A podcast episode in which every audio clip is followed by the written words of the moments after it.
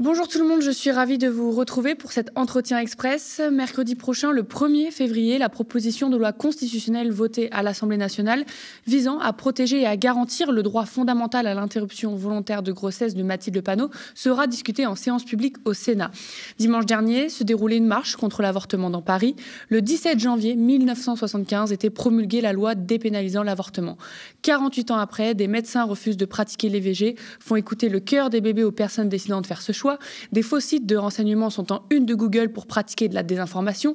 On constate des retours en arrière aux États-Unis ou encore en Pologne, un accès financier, territorial et social inégal. Il est vite à penser qu'en France, le droit à l'avortement est un acquis. Ce droit est-il menacé en France? Pourquoi est-il si important de le faire entrer dans la Constitution? On en discute avec Sarah Durocher, présidente du planning familial. C'est l'entretien express.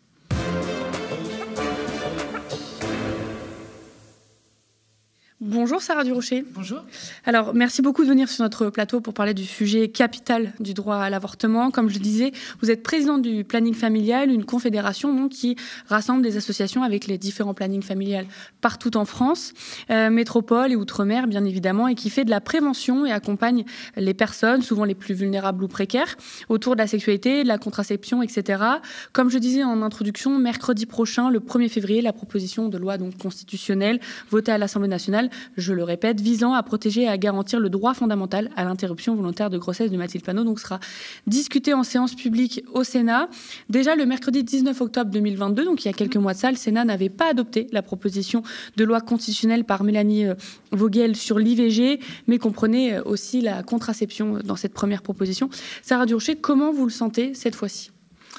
Alors, mon optimisme fait que j'ai envie d'y croire, puisque là, on est en train de se mobiliser toutes et tous vraiment pour que ça passe. Ça veut dire qu'on interpelle les sénateurs. Collectivement aussi, nos associations se regroupent pour vraiment montrer que la société civile est présente. Et puis, on a lancé une pétition qui a plus de 170 000 signatures. Donc, on aimerait attendre les 200 000. Euh, et puis, on a le planning aussi a, sorti une tribune, pardon, dans le JDD avec des personnalités, des sportifs euh, pour vraiment faire en sorte de montrer que c'est important pour le planning, mais pas seulement, mais aussi euh, pour la plupart euh, des Français. Et donc, évidemment qu'on y croit, puisqu'on voit qu'il y a une mobilisation au niveau de la société civile. On voit aussi que juste après ce qui s'est passé aux États-Unis, finalement, il y a eu sept propositions de loi qui ont été déposées pour constitutionnaliser l'avortement. Donc, on a envie de dire que bah, là, il faut écouter, quoi. Ça veut dire qu'on on se mobilise. Il y a vraiment quelque chose qui est en train de se passer. Il faut juste que maintenant que ça passe. Donc euh, j'ai envie de dire, je suis très positive, mais en même temps très réaliste. Et en tout cas, si jamais ça ne passait pas encore cette fois au Sénat, eh ben, on sera encore plus en colère et on continuera à se mobiliser pour ce droit fondamental, c'est certain. Pourquoi ça passe pas? Est-ce que la dernière fois, c'était à cause de l'ajout de la contraception euh, dans, dans, le fait que ça entre dans la Constitution ou euh? En fait, je, je, parlais avec un parlementaire une fois qui me disait que l'avortement, c'est un des sujets à chaque fois qui met en feu les assemblées. Quoi. Et donc, l'avortement, c'est pas quelque chose d'acquis, c'est quelque chose qui est plutôt toléré en France. Euh, pourtant, ça fait 50 ans, en fait, et les femmes ont toujours avorté, même avant la loi, et elles avorteront même s'il n'y a plus la loi, de toute façon. On le voit dans le monde, c'est ce qui se passe. Donc, euh, en fait, euh, c'est toujours un sujet à part. on trouve toujours des arguments pour contrer, alors que franchement, enfin, si on part du constat que les femmes avortent, qu'il y a une loi, qu'il y a des batailles derrière, et que 86% des Français sont d'accord, c'est quoi le problème? Hmm. Donc, en fait, je trouve que il y a un conservatisme en France qui est très existant, il ne faut pas le sous-estimer. On a aussi 80 parlementaires euh, Front National, enfin Rassemblement National, pardon, qui sont à l'Assemblée. On a eu pendant six mois, euh, pendant les campagnes, des discours haineux, sexistes, LGBT-phobes. Enfin, je veux dire, on est dans un contexte, un environnement qui n'est pas surprenant finalement. Mm-hmm. Donc c'est ça qu'il faut aller pousser. Et puis nous, ce qu'on veut, c'est que euh, Emmanuel Macron se positionne et fasse un projet de loi. Et encore une fois, bah, vous parliez des manifestations. Euh, en fait, euh, ils n'écoutent pas la société, ils n'écoutent pas les associations, ils n'écoutent pas la parole des Français et des Françaises là-dessus, sur les retraites et sur l'avortement aussi. Vous avez écrit une tribune, vous le disiez, le 15 janvier, 48 ans après la loi Veil, le Sénat a rendez-vous avec l'histoire. Qu'est-ce qui se joue là maintenant? Pourquoi c'est si important de, le faire, de faire entrer l'IVG dans la Constitution? Parce que l'avortement, il est menacé. Ça veut dire que les personnes qui vont dire, bah, il y a une loi, c'est bon en fait finalement. Non, non, Enfin, concrètement, nous, sur le terrain, on voit qu'il y a des vraies difficultés d'accès à l'avortement, des vraies difficultés d'information. Et vous le disiez juste avant, en fait, on a plein de personnes qui viennent nous voir et qui disent Mais je suis tombée sur un site, c'était un peu bizarre quand même. Et en fait, nous, au planning, quand une femme arrive et nous dit bah, Moi, j'ai envie d'avorter, on ne va pas commenter ça. Nous, notre objectif, c'est de lui donner une réelle information et de l'accompagner si elle, souhaite être accompagnée là-dedans, en tout cas. Donc, euh, en fait, euh, il y a vraiment de la désinformation qui existe. Vous parlez aussi de la manifestation. Il y a des ennemis de l'avortement. Ils ont toujours été présents. Euh, donc, ils sont bien là. Et en plus, ils sont organisés, que ce soit au niveau européen, au niveau national, mondial. Et puis, il ne faut pas oublier que les anti-choix, ils ont eu des victoires que ce soit aux États-Unis, que ce soit en Pologne, que ce soit en Hongrie, que ce soit bientôt en Italie. Ils ont des victoires aujourd'hui. Alors évidemment que dans certains pays, on dépénalise l'avortement, ils ont perdu. Mais quand même, là, ces derniers mois, ces dernières années, on a des alertes fortes. Et en fait, de penser qu'en France, ça ne pourrait pas se passer, c'est vraiment penser vraiment supérieur aux autres. Et donc, vraiment pour nous, on sait qu'à partir du moment où la, droite conservatrice, que l'extrême droite arrive au pouvoir, la première chose qu'ils attaquent, c'est le droit des femmes, dont le droit à l'avortement. En Italie, ça s'est vu. C'est la première parole politique qu'elle a, a donnée. Et puis l'autre signe aussi, c'est de constitutionnaliser l'avortement. On serait les premiers au monde à le faire. Et en fait, il ne faut pas sous-estimer que on regarde beaucoup la France sur les questions d'avortement. Et finalement, si on arrivait à faire ça en France, ça pourrait résonner dans d'autres pays et ça pourrait être euh, voilà, mobilisant, en fait, une vraie mobilisation européenne pour le droit à l'avortement, qui, encore une fois, je le dis, toutes les neuf minutes, une femme meurt d'un avortement. Aux États-Unis, des femmes vont mourir, là. En Pologne, des femmes vont mourir également. Et encore une fois, ça sera des personnes qui auront plus de moyens, qui auront. Accès à l'avortement. Et pour nous, c'est inentendable. Bah oui, parce qu'on parlait donc dans quelques années, évidemment, la prochaine élection présidentielle, il y a malheureusement ce risque que l'extrême droite arrive au pouvoir. Si l'IVG entrait dans la Constitution, il ne pourrait plus y toucher ça serait compliqué. On va dire que ça serait plus compliqué. Et puis, je, je à l'Assemblée nationale, là, Mathilde Panot a, a fièrement porté euh, cette PPL et on, a réussi, je trouve, quelque chose de très transpartisan et, les associations ont été hein, derrière ces propositions euh, euh, de loi. On a vu le Front National tout d'un coup amender et dire mais si, si, nous, on est pour la constitutionnalisation. Il y a la moitié des parlementaires qui ont voté pour. Mais nous, on n'est pas dupes, en fait. Ça veut dire qu'on sait très bien que quand l'extrême droite arrive, l'IVG, c'est fini. Les droits des personnes LGBT, c'est fini. Et donc, en fait, euh, ils sont pour la loi Veil, mais il ne faut pas oublier qu'il y a eu euh, sept propositions de loi depuis, qu'en 50 ans, on a fait avancer les choses, et qu'en fait, ce qu'ils veulent, c'est restreindre l'avortement. Sauf que nous, on veut faire avancer l'avortement, parce qu'on a encore du boulot là-dessus qui répond tout simplement aux besoins que nous, on observe au quotidien, mhm. en fait. Et en fait, ils veulent rester à la loi Veil. Et la loi Veil, bah, ça veut dire que les mineurs ne peuvent pas avorter. Ça veut dire qu'on est dans des délais vraiment moindres. Ça veut dire que c'est pas remboursé par la sécurité sociale. Ça veut dire que ça va mettre de côté un grand nombre de femmes.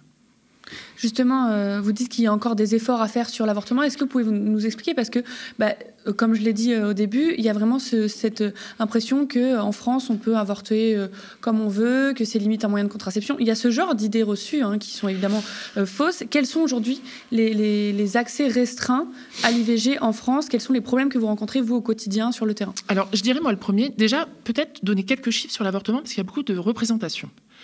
Euh, en fait, il y a une femme sur trois qui aura recours à l'avortement. Je ne sais pas combien vous êtes de, femmes là, mais en tout cas, il y en aura une sur trois qui aura recours dans sa vie à l'avortement. C'est moins de 7% des mineurs qui avortent. La plupart des, femmes qui avortent, elles ont entre 25 et 30 ans. Et nous, ce qu'on voit au planning, c'est des femmes qui arrivent, qui nous disent bah, Moi, je veux avorter, et puis vous me donnez un médicament, et puis voilà. Ah non, c'est pas comme ça que ça se passe. Donc en fait, déjà, on voit que déjà il y a une grosse difficulté juste d'avoir l'information de ses droits et de comment ça va se passer. Donc déjà, il y a un gros boulot à faire là-dessus parce que les anti-choix, ils vont là-dedans. Hmm. Ça veut dire que comme on n'en parle pas, bah, finalement, si on avait de l'information très jeune sur ses droits et sur les questions des droits sexuels et reproductifs, bah, on serait vachement plus armé pour choisir, pour décider. Et ça, c'est une certitude. Donc ça, c'est vraiment le côté éducation et information qui est quand même assez important puisque les anti-choix vont là-dedans. La deuxième chose, c'est qu'aujourd'hui, on a des difficultés d'offres. Il nous manque des médecins pour euh, pour, faire des avortements, de professionnels de santé, parce que c'est très médicalisé encore en France, et nous, on pousse à ça un peu de démédicaliser l'avortement. Et en fait, il y a des fermetures de, structures de proximité. Euh, ça veut dire que dès qu'il y a une maternité qui ferme, et on sait qu'au niveau de la santé, c'est compliqué, hein, vraiment, et ben dès qu'une maternité ferme, il y a un centre IVG qui ferme. Et donc, ça veut dire qu'il y a des femmes qui vont se retrouver à devoir changer de département pour avorter, ou bah, qui vont euh, avoir une, qui vont prendre une méthode où vous n'avez pas forcément envie, puisqu'il y a deux méthodes en France et normalement dans la loi il est inscrit qu'on a le choix, mais on est très très loin des réalités. Et puis ça intéresse pas, ça veut dire que c'est pas un acte valorisé. Et aujourd'hui, si on met santé avec argent, puisque c'est ça aujourd'hui, on parle bien de ça, et ben finalement c'est pas super euh, chouette de faire des avortements, c'est pas valorisant. Donc il y a ce côté vraiment très stigmatisé de l'avortement, le manque de professionnels, le manque d'offres, la désinformation, les anti-choix, beaucoup de choses en fait. Et puis juste un symbole. Dans la loi de, portée par Alban Gaillot sur l'allongement des délais, parce qu'on a réussi à allonger de, de, deux semaines, super. Tous les 20 ans, on va augmenter de deux semaines. Bah, on est loin encore du compte. Et il a fallu voir la bataille que ça a mis. Ça a mis plus de deux ans. Donc on a quand même un conservatisme euh, qui est hyper présent. Il y avait la question de la clause de conscience. En fait, en France, tous les médecins ont une clause de conscience. Le seul acte où il y a une clause de conscience, c'est l'avortement. C'est-à-dire que c'est une clause spécifique. Elle est très symbolique, en vrai.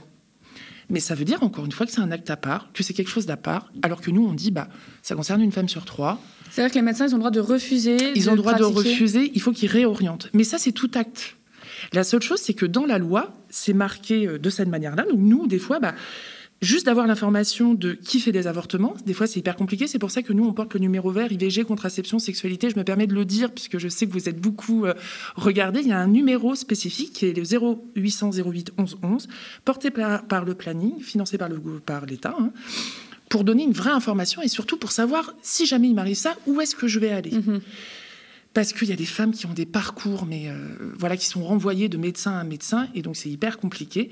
Et puis le parcours est compliqué, ça veut dire qu'il faut faire quatre entretiens pour avorter. Alors qu'on pourrait simplifier les choses et imaginer si vous devez faire 70 km pour aller avorter, quatre rendez-vous. Déjà, il faut avoir les moyens de, de bouger. Et puis il faut pouvoir, si on travaille ou enfin voilà. Mm. Et donc voilà, il y a quand même pas mal d'entraves à l'avortement aujourd'hui. Et c'est important de rappeler le numéro vert parce qu'il faut faire attention sur Google quand on tape IVG, un des premiers sites qui arrive c'est un faux site, enfin c'est un, site de désinformation où ils font croire que c'est un site de l'État qui parle de l'IVG et, on descend quelques lignes et c'est euh, comment éviter l'avortement, comment garder votre bébé, enfin voilà donc c'est important de, rappeler ça. enfin, je me permets juste, c'est euh, une grosse bataille. Il faut vraiment pas sous-estimer. Euh, il y, a une loi que Laurence Rossignol a portée sur le délit d'entrave. Aujourd'hui, il y a très peu de femmes qui portent plainte, bah parce qu'encore une fois, c'est hyper compliqué d'être public. Enfin, nous, on a beaucoup de journalistes et de vos collègues euh, demandent des témoignages de femmes qui ont avorté. Très peu acceptent. Donc, ça veut dire encore le tabou qu'il y a autour de ça. Et vraiment, les anti-choix se, se, mobilisent là-dessus. Et juste, hein, euh, aux États-Unis, on a vu que la majorité de la population était d'accord et qu'ils étaient minoritaires. Sauf que la minorité, elle a réussi à faire basculer les choses. Donc ne sous-estimons pas ça. 86% euh, des Français sont d'accord, sauf qu'on a une minorité qui a de l'argent et qui a du pouvoir et qui peut vraiment agir euh, directement. je le disais, le planning familial, ce sont des associations. On va un peu revenir sur ce qu'est le planning familial. En fait, vous remplacez un service que devrait assurer l'État, si je comprends bien. Alors, en fait, le planning familial, on a 80 associations. Euh, et en fait, on, a de l'argent, on est financé par l'État euh, sur des missions euh, qui sont la question de la planification, des centres de planification. Donc en effet, c'est inscrit dans la loi. Donc ça peut être porté par l'hôpital ou par des municipalités ou autres. Et en fait, dans certains départements, c'est le planning qui le porte. Et après, on a les EVARS, qui sont des établissements d'information, où là, il n'y a pas de médecin. Et l'ensemble de nos associations sont des lieux d'accueil. Et ça, pareil, c'est inscrit dans la loi. L'objectif, c'est de donner de l'information sur la contraception, l'avortement. Donc on a des financements d'État. On a euh, une définition qui est qu'on est féministe, on est d'éducation populaire, et que bien évidemment, on est dans un accueil, on est très attentif à l'accueil des personnes, à la parole des personnes, et l'objectif qu'on a, c'est de faire remonter ce qu'on observe sur le terrain et la parole des personnes qui ne peuvent pas être entendues, pour vraiment faire bouger la société avec une société bah, plus juste évidemment, et où les personnes qui sont le plus éloignées du droit aient accès au droit. Vous avez des subventions de la part de l'État, vous, venez de le dire, mais euh, est-ce que, enfin, comment elles évoluent? Parce qu'on avait vu en 2019 que vous aviez subi plusieurs baisses de financement, que vous luttiez contre, contre cette évolution-là. Quel impact Est-ce que vous pouvez nous raconter un peu ça et quel impact ça a concrètement sur vos actions? Alors en fait, le planning, on, est une association qui a des positions politiques euh, mhm. qui ne plaisent pas à certains et certaines, ça c'est certain. Au niveau de l'État, on n'a pas de baisse de financement. Euh, par contre, au niveau local, il faudrait qu'on refasse un petit inventaire de tout ça. Ça serait intéressant même de voir l'évolution avec les années. C'est en fait sur les collectivités territoriales, par exemple des mairies, des conseils régionaux, des conseils départementaux, qui sont élus, qui ont eux aussi elles aussi une opinion politique, évidemment qui peuvent ne pas être d'accord avec le planning familial. Et là, bah, bien évidemment c'est compliqué et qu'il peut y avoir des subventions qui peuvent être mises en cause. Moi, je ne pourrais pas vous dire le chiffre là, mm-hmm. euh, nationalement. En tout cas, moi, ce que je peux vous dire, c'est que euh, le planning est là depuis longtemps, fait des actions, et ça, on est reconnu pour ça. Par contre, au niveau étatique, ça n'a pas bougé. On a un petit peu peur dans trois ans. Et on a, enfin, voilà, c'est une peur quand même qu'on a. Hein, pour l'élection présidentielle. Et, euh, et, euh, et voilà, donc on, en même temps, on est force de projet. Donc voilà, mais c'est une bataille, en effet, dans, certains, dans certains environnements politiques, c'est une bataille pour avoir des financements.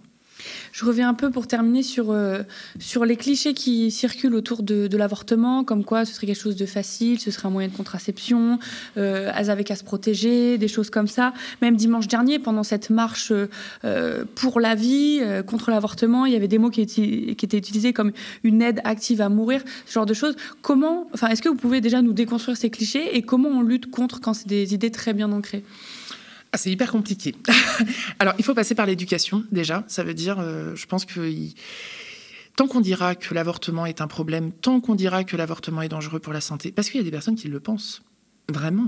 Mais encore une fois, si on donne pas d'informations et si on fait pas bouger ça, bah, ça reste dans la tête. Donc vraiment déjà, il y a, je, pense qu'il y a tout ce, ce, travail à faire. Il est dur ce travail parce que, encore une fois, j'insiste, ils sont très organisés. Euh, je prends un exemple juste. Euh, au mois de juillet, euh, on a accueilli la Première ministre en réaction à ce qui se passait aux États-Unis. La Fondation des femmes nous a dit le planning, on vous aide, il faut réagir sur l'avortement. On a ouvert un chat qui va ouvrir au mois de mars, là, bientôt.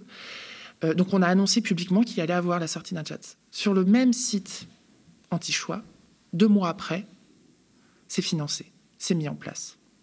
Nous, on aura mis deux ans à que ce soit financé. eux, ils mettent deux mois. Mhm.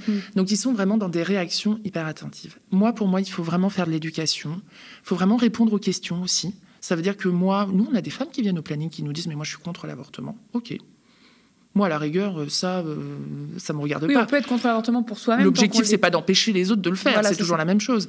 Donc, euh, il faut parler, il faut faire de l'information, il faut faire de l'éducation. Nous, ce qu'on demande aussi, c'est une campagne nationale, parce que là, on bricole, nous, un peu, des fois. Donc une grande campagne nationale qui réaffirme le droit à l'avortement, qui donne une information, et puis il bah, faut mettre les sites anti-choix de côté. quoi. Ça veut dire qu'il faut les condamner à un moment donné. Parce que eux nous mettent en procès de manière régulière, parce que finalement, ils ont les moyens. Tout ça, c'est ça aussi, c'est que derrière, il y a des financements. Donc vraiment, je pense qu'il faut oser poser ces questions, il faut des espaces pour le faire, il faut venir nous rencontrer aussi, parce qu'on peut aussi ne pas savoir, il n'y a pas de questions idiotes là-dessus, c'est pour ça que c'est important de redire le site, le chat qui va bientôt ouvrir, le numéro de téléphone, et de dire aussi que nos associations sont ouvertes quel que soit son âge. Parce qu'en fait, au planning, on s'adresse à tout le monde.